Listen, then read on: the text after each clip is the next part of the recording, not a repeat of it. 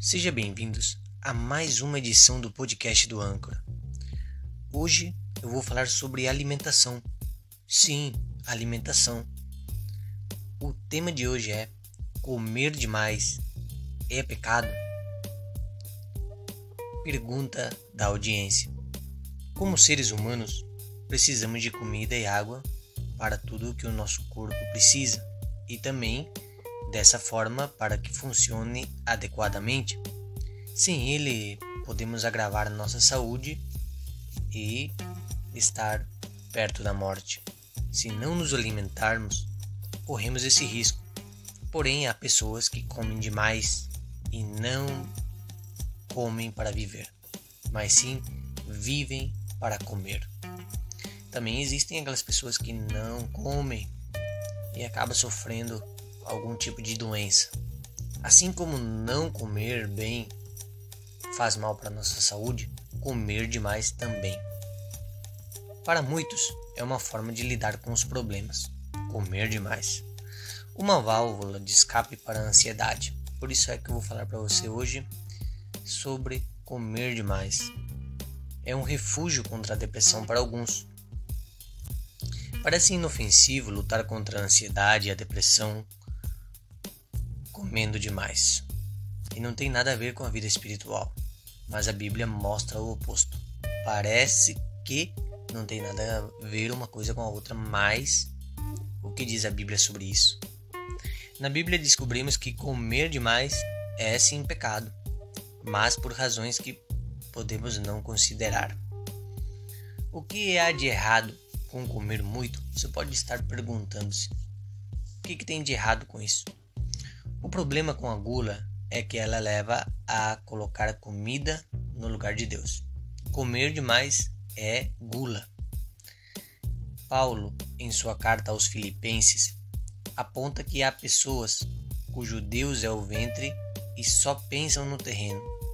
Filipenses 3:19. Mais tarde, ele afirma que devemos nos comportar de maneira diferente porque a nossa cidadania está no céu. Devemos ser pessoas diferentes que os demais.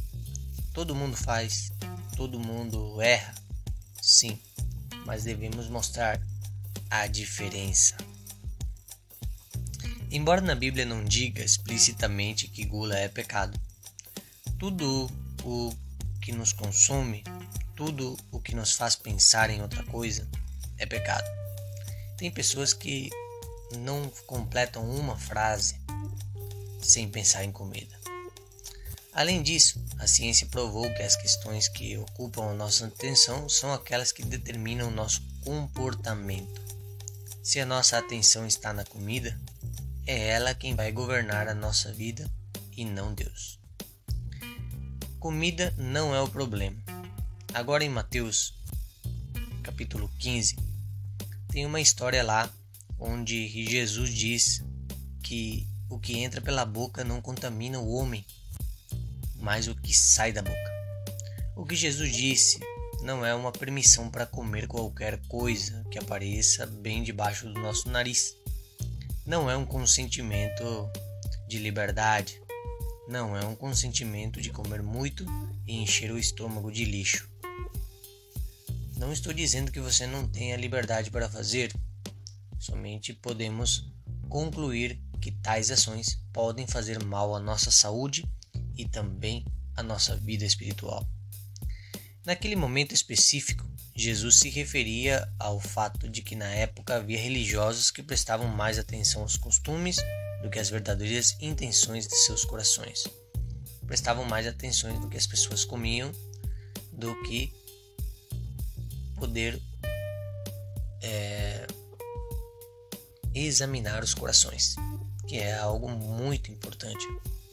Por outro lado, em 1 de Coríntios, capítulo 6, verso 19 e 20, diz assim: que os nossos corpos não são nossos. Deus nos criou e pagou um preço por nós quando Jesus deu a sua vida. Por isso que devemos cuidar bem dele. Isto é, que implica protegê-lo e mantê-lo em bom estado. Cuidar bem do nosso corpo. Queridos ouvintes que estão me ouvindo, Comer em excesso não é cuidar do corpo que Deus nos deu, pois essa prática leva a doenças físicas como a obesidade e outras doenças. Em muitos casos, são fatais. A obesidade traz consigo várias enfermidades, e o fato de comer demais é pecado. Não significa que devemos viver sempre em jejum, jejum permanente. Devemos comer para nutrir nossos corpos e assim honrar a Deus. Tudo que é demais, tudo que é em excesso faz mal. Lembre-se sempre: devemos comer para nutrir nossos corpos e assim poder honrar a Deus. 1 de Coríntios 10, 31. Muito obrigado pelo seu tempo. Que Deus te abençoe. Será até a próxima. Compartilhe esse áudio com as pessoas que você conhece, com seus familiares, com seus amigos para que podemos levar mais e mais mensagens sempre para mais pessoas. Que essa mensagem possa chegar e mudar a vida das pessoas. Até mais.